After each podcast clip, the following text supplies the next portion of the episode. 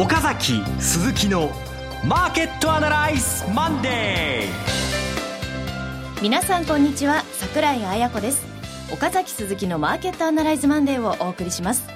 パーソナリティは金融ストラテジストの岡崎良介さん。今週もマーケットプレイス力を振り絞って出てき出出ますのでそれも聞いてください。岡崎です。よろしくお願いします。はいよろしくお願いします。そして証券アナリストの鈴木一之さん。こんにちは鈴木和之です。よろしくお願いしますこの番組はテレビ放送局の BS12 チャンネル12で毎週土曜朝6時15分から放送中の岡崎鈴木のマーケットアナライズのラジオ版です。週末の海外マーケット月曜前場の市況や最新情報はもちろんのことテレビ放送では聞けないラジオならではの話など耳寄り情報満載でお届けします。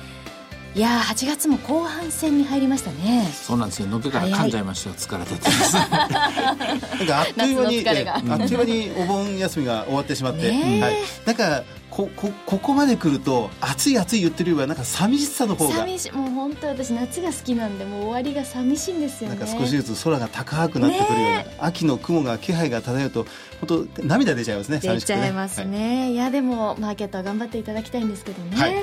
新しい展開に入んなきゃいけないんですよ。ちょっと膠着状態。これも疲れてる、疲れてきてですねまた噛んじゃったな。ねえじゃあどんな感じになっているのか、は中で伺っていきたいと思います。え番組進めてまいります。この番組は株三六五の豊か商事の提供でお送りします。今週のストラテジーこのコーナーでは今週の展望についてお話しいただきますえっとね、もう最初に結論言ってしまったんですけど、膠着状態に入ってしまいましたね。先週すごく戻りが良かったんですね。で、まあ、15,700円までは戻ってないですけども、もうほぼほぼそれに匹敵するぐらいのですね、えー半年以上戻して、で、なおかつ、ボラティリティも18%も下がったんですよね。で、こうなっちゃうとですね、ちょっと力使い果たしてる感じがありますので、おそらく今週はレンジ、おそらく寄り付きが15,318円ぐらいですから、ここを中心として、プラスマイナス100円、150円ぐらいですかね。あのー先週日経平均5連投、まあ、その前に、まあ、結構きつい下げが続いて、まあ、先週は週半ばまで5日続落、木曜日プラスで金曜日大幅安。先々週ですね。でそれに対して先週は5日続伸という形で、今岡崎さんおっしゃられたように随分順調に戻ってきたと。この順調な戻りをああ順調でよかったと思ってはいけないんでしょうか？いや、思っていいと思いますよ。戻らなきゃ話にならないわけですから。で、15,300円いいところですよね。で、決算の数字も出ました。で、日本の株の割高感は出ていないと。だけど、その相場って勢いがやっぱ欲しいんですよね。はい勢いがないと出来高も増えない。出来高が増えるとまた勢いが広がる。で、そうやってこうやってですね、なんか将将来というものをどんどん織り込んでいくんですけども、どうにもそれが織り込めない。むしろ足元を固める。そんな展開ですね、今ね。確かに、あの、勢いはないですね。非常に日中の、1日の日経平均の上下幅、まあ、まあ今日の前場なんかもそうなんですが、非常に上下幅、狭いレンジで、先週金曜日もそうでした。で、お盆休みということもあるんでしょうが、売買代金、商いが非常に薄いという状況が続いておりまして、やはり今週、まあ、膠着状態かなと、みんなやはり少しどっかで思ってるんですが、やっぱりそうだと。やっぱりそうだと思いますね。で、特に海外での指標も特に目新しいものはないし、例えば、ウクライナ情勢で大きな変化が今週生まれるかって言って、それもちょっと予想しづらい。アメリカの金融政策が変わるか、これもない。日本の金融政策、これもない。え為替が大きく動くか、これもない。で、あるとしたらやはり一個一個の個別企業の報道であるとかですね、えー新しい、まあ、なんか新製品の発表であるとか、意外なことに、えー実はそうだったんだ、7月の売買はとかね、実はそうだったんだ、日本経済みたいなですね、そういうのが、えー目から鱗からあ現象が起きてですね、動くことはあっても、誰かリーダーシップを取ってですね、えーえーこっちだぞって言って、救世主が現れてですね、えーメシアが更新していくと、この点がないですね。うん。あの少しまた先週までの話に戻ってしまうんですが、そのマクロ経済的に瞬間的に相場全体リスクオフのような動きが広がっていたように思うんですが、そのアメリカは、イエレン議長がよく指摘されているように、岡崎さんが指摘されてますが、そのバブル潰しの動きのような動きは、もうほぼ一巡したというふうに見ていいんでしょうか？えっとね、難しいのはですね、アメリカの中で、えっと、イエレン議長のコメント、イエレン議長及びスタンレ・フィッシャー副議長ですよね、こちらの話を中央に据えてですね、そこをフォーカスしてたんですけども、もう一人いるんですよね。えテレビでも言いましたし、先週のマーケットプレイスでもですね、初めてご紹介したんですけども、えセントリス連議のブラード総裁という人がいましてね、はい、え今回のまあリスクオフの動きは6月の26日ぐらいから動いてるんですけども、このブラード総裁がここで初めて、利上げは来年の1、3月になるだろうとか、えー、1、3月期のアメリカの GDP マイナスだったけども、それをはるかに上回る数字で46の数字が良くなるだろうとか、えー、それから失業統計的はもうほとんどですね、自然失業率のレベルまでも落ちてきて、需給ギャップは解消してるとかですね、かなり、えー、それまでこの人っていうのは、比較的量的緩和のですね、推進派、比較的ハト派と見られていたですね、えー、重鎮なんですね。あの、はい、今、あの、冒頭のメンバーじゃない、投票権は持ってないんですけどね、去年まで持ってて。で、非常に論文とかも多くて、で、ある統計に、ある調査によるとですね、去年のアメリカの債券市場に影響を与える人のですね、FRB の中におけるですね、ナンバーワンだったんです。イエネ議長よりも影響力を持ってたっていうことなんですけども、この人が、えー、利上げのタイミングが早いぞと、それから信用が、あ要するに、信用リスクが小さすぎるとか、一連のまあ、あの、警鐘を鳴らす役目を担ってるのかもしれませんけどね、そういう発言をして、そこからアメリカのジャンク債ハイルドが売られて、え同時にここまでずっと買われ続けたヨーロッパ株が売られて、この二つが崩れたのが7月。で、これが積もって積もってですね、積もり積もって7月末、7月30日の GDP 統計アメリカ4%ってやつですね。あれでドッカンとアメリカ株が売られて、えー、びっくりしちゃって日本株がその後急に売られたと。で、今それの、えー、修復に入ってるのが、まあ、世界のマーケットですよね。ですから、このブラッド総裁っていうのは、やっぱりマークしておいた方がいいですよね、今後ね。まあ、あの、イエレン議長が、FRB が意図的にバブル潰しに動いてるというよりも、やはりこの、まあ、マーケットの関心が違う方向に、まあ、ずれてるというか、新しい方向に行ってるということなんでしょうか？いや、あの、ブラッド総裁の発言も多分イエレンさんも当然聞いてるわけで、決してですね、マーケットの考えるようなボラテリティが低い状況じゃないんだよと。どう転ぶかわかんないんだよと。すべて経済統計が、経済が、アメリカのファンダメンタルを決めていくんだよ。という流れの中での起きた現象だと思うんですよね。今後もこれは引き続き続くと思いますね。了解しました。えー、そしてもう一つ、このヨーロッパの、まあ、景気減速に関する見方がここに来てまた強まっているようでありますが、まあ、ユーロ安がずっと続いてました。で、先週発表になりましたドイツの 46GDP マイナス0.2%、フランス、まあ、横ばい。日本もマイナス1.7%出てまいりましたが、ヨーロッパの動きが新たなリスクという書かれ方が週末の新聞出てましたね。まあ、あの、やっぱりロシアとヨーロッパの結びつきというものが我々の耳にまであんまり届いてないところなんですよね。で、はい、一生懸命レポート読んでるんですけど、まだ書ききれてないというか、そこの分析が足りないんでですね、そこをちょっと今調べてる最中なんですけども、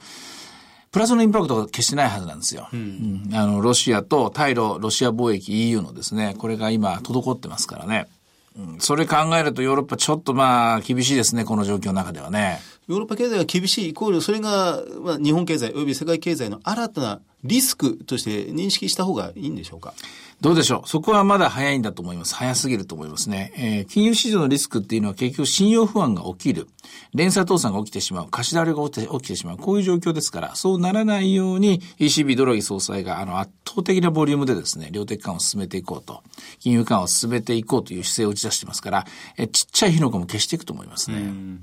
必ずしも経済は弱いけど、うん、すぐさまリスクにはならないという認識でいいですか？だから困っちゃうんですよね。だからまあ、あの、手、手詰まりって言いますかね、八方塞がりっていうのかな。ボラテリティが小さいマーケットになって、結局足元を固めていく。え例えば企業業績が情報修正された、それと言って買うと。下方修正された、それと言って売ると。それの一個一個の積み重ねで、今はまあ、しのいでるっていうのが株式市場の現状じゃないですか。なるほど。えー、そして今度日本ですが、うん、先週で大体企業決算の発表がほとんど終わりまして、ね、えー、まあ良いところ悪いところ随分明暗分かれるような決算ではありましたが、あの、物色動向を見ました。先週前半、ミクシーがストップ高を連発したり、その周辺の銘柄が相当買われたり、で、週の後半はユニチャームあたりが年初来高値を更新したり、まあ、JR 東東海ではなく西日本がどんどん買われてみたり、まあ、随分こう企業業績に沿った動きで、まあ、活発な物色が出てきました。先ほどまあ、企業の個々の動きが、まあ、マーケットの突破口になる可能性があるおっしゃられましたけど、まあ、日本企業経済、ずいぶん足元しっかりしてませんか？すごくしっかりしてますよね。これまた意見が分かれるところで GDP のマイナスが大きかったもんですから、ちょっとびっくりしちゃってですね、萎縮してしちゃっている見方もあるんですけども、しかし、さりとで個別企業で見るとみんなすごい最高益更新ですよね。うんじゃあトータル、まあ、まあ全部ひっくるめて、もう一度話、冒頭の話に戻ってしまうんですが、トータル、まあ、自利高、少し横ばい、まあ、今週はあ、ポジション的にはどう動いたらいいでしょう？今週は戦略的には見送りなんですよ。戦略的には。でも、戦術的には多分ね、おそらく今日の寄り付きを中心としながらの逆張り対応、売り上がる、買い下がるみたいなトレーニングが基本になると思います。え、なんでこんなこと言ってるかと、基本的にはですね、中長期的には強いとは私も思ってるんですけれども、先週ちょっと力入れすぎちゃってるんで、先週だいぶですね、エネルギー使った感じがあるんですよね。冒頭の話に戻っちゃうんですね。うんですので、そういう意味では今週は、えー、まあ小刻みな調整のですね、あの、どちらかというとこう、あの、卓球ピンポン型と言いますかね、ラリーが続いたらいいなみたいな感じでしょうね。空中戦という。空中戦って言いますかね。ですかね。うん、じゃあ、まあ、相場の新しいうねりを相場からこう聞くしかないというところでしょうかね。うんはい。ということで、全場の指標で見ておくものありますか？マザーズがまた952ポイント。これ楽しみですね、今後の展開がね。東証マザーズ指数、プラス0.3%。小さい動きなんですが、しっかりしてますね。リートもしっかりしてる。この2つがね、しっかりしてるっていうのは非常に大事なんですよ。リートっていうのは一番、ほぼ、あの、リスク資産の中で最も安全な。動きをするべきものですよね。相場の骨ってよく言ってますね。ですね。で、マザーシスっていうのは最もボラタイな動きをするべきものなんですよ。その一番安定的なものと一番荒っぽいものの両方が買われてる。これは個人投資家が生きている。個人投資家が入ってきている一つの証拠ですよね。はい。では、株365いかがでしょうか？えー、330円ですか。えー、こちらは、今日は高値は376円まであったみたいですね。安値が、安値ちょうど305円ぐらいですかね。まだ小幅ですね。おそらく今日のニューヨークを見てから明日以降の展開なんでしょうね。動きは。値動きは。はい、ということで、いろいろ展望していただきました。今週末には土曜朝6時15分から BS12 チャンネル12で放送の岡崎鈴木のマーケットアナライズもぜひご覧ください。また、Facebook でも随時分析レポートします。以上、今週のストラテジーでした。岡崎鈴木のマーケットアナライズマンデ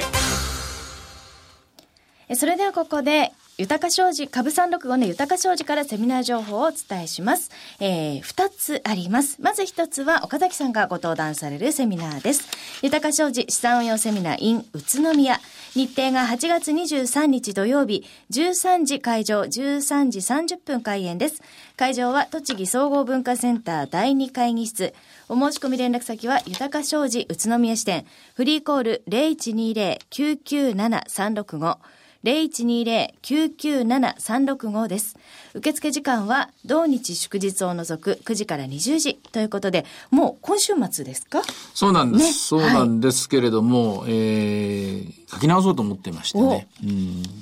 書き直してる最中なんですけども、まだ、えー、最後の結論出てないんですけど、ちょっと歯切れ悪いんです。すいません。でも23日までには間に合わせます。期待してください。あれ、しかもあれですよね。22日はイエレンさんの講演とかがあったりする。そうそうそうあの、ジャクソンホール、今週一番大きなポイントと言われてますよね。きっとその、あの、資料には入らないんでしょうが、なんか、聞けたりするんですか？その、ね、それは何ですか？入れてくれっていう。そうそうそうリクエストです、ね、リクエストです。リクエストなんです、ね。わかりました、わかりました。まあじゃあそんな感じになりそうでございます。はい。はい、ということで、北関東の皆さん、岡崎さんのお話直接聞けるチャンスですので、ぜひご応募ください。さあ、それからもう一つは、え岡崎さんとまたその他の先生たちも一緒に、えー、特別セミナーということで、え9月6日、土曜日午後2時からラジオ日経協力豊か商事主催で豊か商事特別経済セミナー in 広島。そうです。広島です。はい、セミナーのテーマが株式金プラチナそしてクリック株365ということで株式の講師が岡崎さん。はい。そして、金プラチナが、スタンダードバンク東京支店長の池水雄一さん。はい。そして、はい、クリック株365が、東京金融取引所の増田健さん。で、えー、総合司会が大橋弘子さんとなっています。会場が広島電鉄稲荷町電停から徒歩1分。JR 広島駅からは徒歩7分のワークピア広島です。お申し込みは、えー、この番組のホームページのバナーから、えー、クリックお願いします。あるいは、郵便番号105-8565ラジオ日経の9月6日、広島セミナー係までお申し込みください。締め切りが8月29日です。そして、この広島セミナーはですね、受講されてかつ当日会場で書籍プレゼントのお申し込みをされた方全員に10月に発売予定の岡崎良介さん、鈴木和之さん、共著の新刊本をプレゼント。これ来て、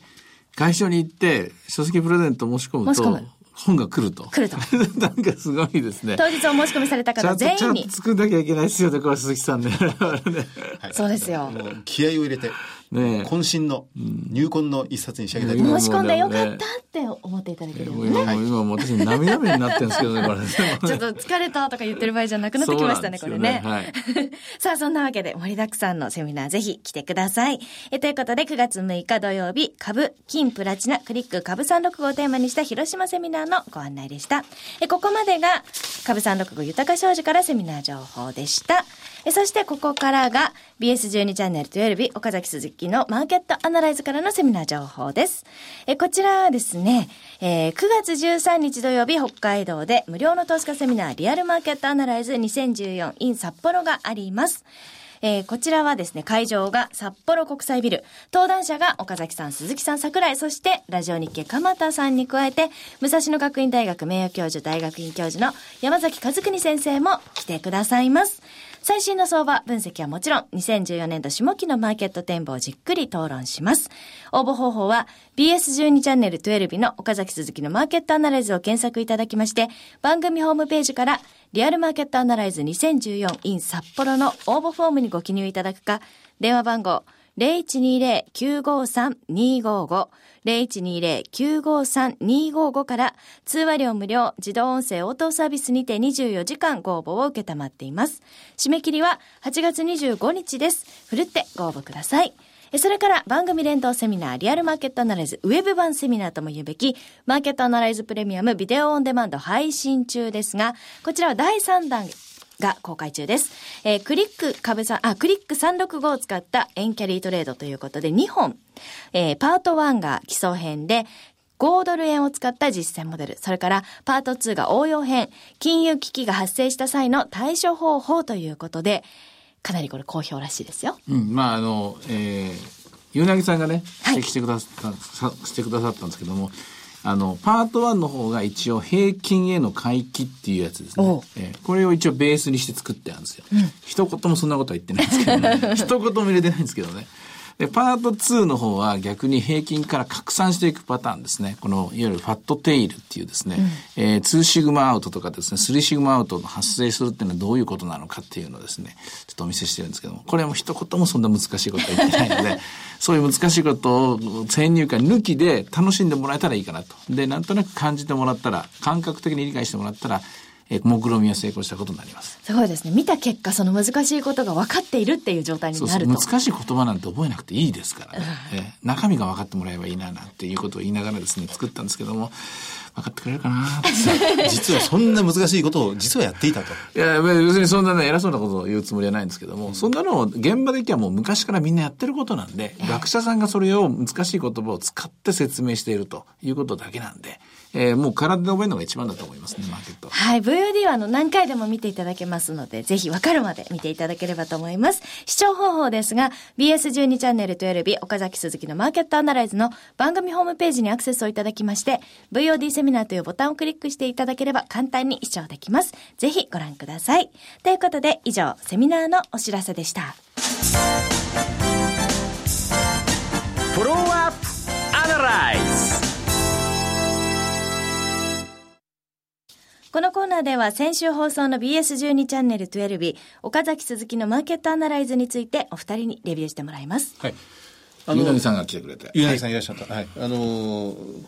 アノマリー的な動きで、連休、2連休、3連休、4連休、それぞれのアノマリーを過去10年分のデータで、えー、ゆうなぎさんが分析してくださったんですね。月曜、火曜、買い下がって、水、木、金と売り上がると。はいこれが基本形だと。一週間の。まあ、2連休っていうのは、まあ、土日は必ず休みですから、まあ、大体こう2連休、まあ、通常のパターンですよ、これが出てると。うんまさに月火、そんな盛り上がらずに、で、週末にかけて高くなっていくと。で、3日休みがあった場合の次の週明けといいますかね、明けての寄り付きのところ、これは買いですよと。そうなんですよえね。ーここは、この週は、あの、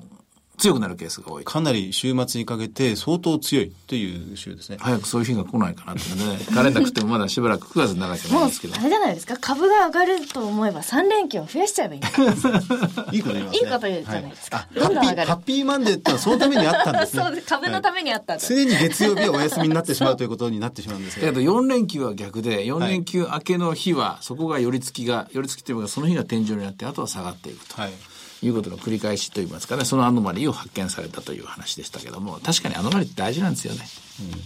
あの、なかなかそのデータ解析、えーまあ、ゆうねさんも岡崎さんもデータを使ってそこから一つの事象を導いてくるっていうのが非常にお得意でありますが、まあ、ゆうねさん、ゆうさんさんの独自の手法というのがまたありますね。非常に。でもっと言っちゃうとですね、私は株式市場なんていうのはアノマリーの塊だと思ってるんですよ。本来、そもそも。相場感なんていうのをみんな偉そうに直感でとか私もよく言うでしょ。はいそれは頭のどっかでこれ前に見たことあるぞっていう頭の中のアノマリーみたいなもんなんですよ。何かが引っかかってる。誰誰かの言葉が引っかかってる。誰かの顔が思い出されたとか、ある光景が見えた。例えばチャートとかずっと見えてたら、その先のチャートの右端の絵が見えてきた瞬間とかですね。結局、ずーっとやってるうちに何かしらその絵が見えてくるんですよね。何かが思い出される。で、そのけ、それがまあ、言葉に現れた時にちょ、頭、言葉に現れた時に相場感みたいなものとなって人々に伝わっていくんじゃないかなと思いますね。まあ、テクニカル分析、えーまあ、特にローソク足の分析はパターン認識だとよく言われたりしますが、それもあながち間違いでは全然ないわけですね。あの時そうだったな、みたいな、うっすらとした印象っていうのは何かしらこう増えていくもんですからね。ですから、そういう意味では、やっぱりマーケットっていうのは、まあ、どういうんですかね、避けずに逃げずに正面から、あの、ちゃんとこう姿を捉えて、で、予想していくっていう、この姿勢を変えていかなければ、まあ、あんまりね、負け続けることは私ないと思うんですけどね。それから、この先週土曜日の放送分で、まあこの放送の内容の前後戻ってしまうんですが、岡崎さんがニュース項目でメリル・リンチ調査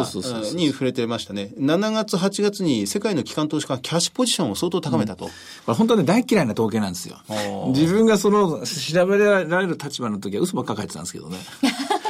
なんかそんな、そんなのなんか人の財布の中覗いて今いくら持ってますかと聞かれるのと同じで嫌じゃないですかあ。聞かれてたんですか、かつては。いや、そうです。ファンドマネーの時はねだけどなんかこういう調査っていうのは、まあいろんなところがやって、それでなんか相場に生かそうとする、生かそうとするんだけども、えそれはあくまで過去の話ですからね。えー過去7月どんだけあの贅沢しましたかとか、どんだけ7月にこう貯金貯めましたかみたいな話じゃないですか。今回の場合貯金を貯めましたみたいな話なんですけどね。そんなことやって、じゃあ8月がわかるかって言うと、8月もっとですね、さあの財布の紐がきつくなるかもしれないし、わかるわけないと思ってる。ですが、はいですが今回の場合はさっき言いました通り、6月の後半からどうも目立たないところから調整が始まっているっていうのが気になったんで、それでこのニュースを取り上げました。で、ひ調べてみるとやっぱり世界中で同じように、ちょっと気持ち悪いな、ちょっと売っとこうかな、ちょっとリスクを落とした方がいいなっていうのが広がっていたというのが現実ですね。あの、先週の今日、ここでもあ同じように岡崎さんがうん注目ニュースで取り上げたのが、FRB が銀行の資産査定をアンケート調査を始めたって、FRB が6月末に何かバブルの兆候気がついたんじゃないかっていう話を先週されてましたが、はい。それとほぼこのメールリンチの機関投資家の、うんキャッシュポジションを増やしている時期は大体重なる。同じなんです。で、ブラード総裁のコメントも一致ですよね。はいそのあたりが、うん効いてくるあ、ともう終わっちゃうの？終わっちゃいます。はい、今日もうイベントはそのジャクソンホールとあとはあこれあの7月の全国百貨店売上2本ぐらいですかこの辺りですね。ねはい。はい、ぜひチェックしてください。さあ岡崎鈴木のマーケットアナライズマンデーそろそろお別れの時間です。ここまでのお話は？岡崎亮介と。鈴木和之と。そして桜井彩子でお送りしました。それでは今日はこの辺で失礼いたします。さよなら。この番組は株三六五の豊か商事の提供でお送りしました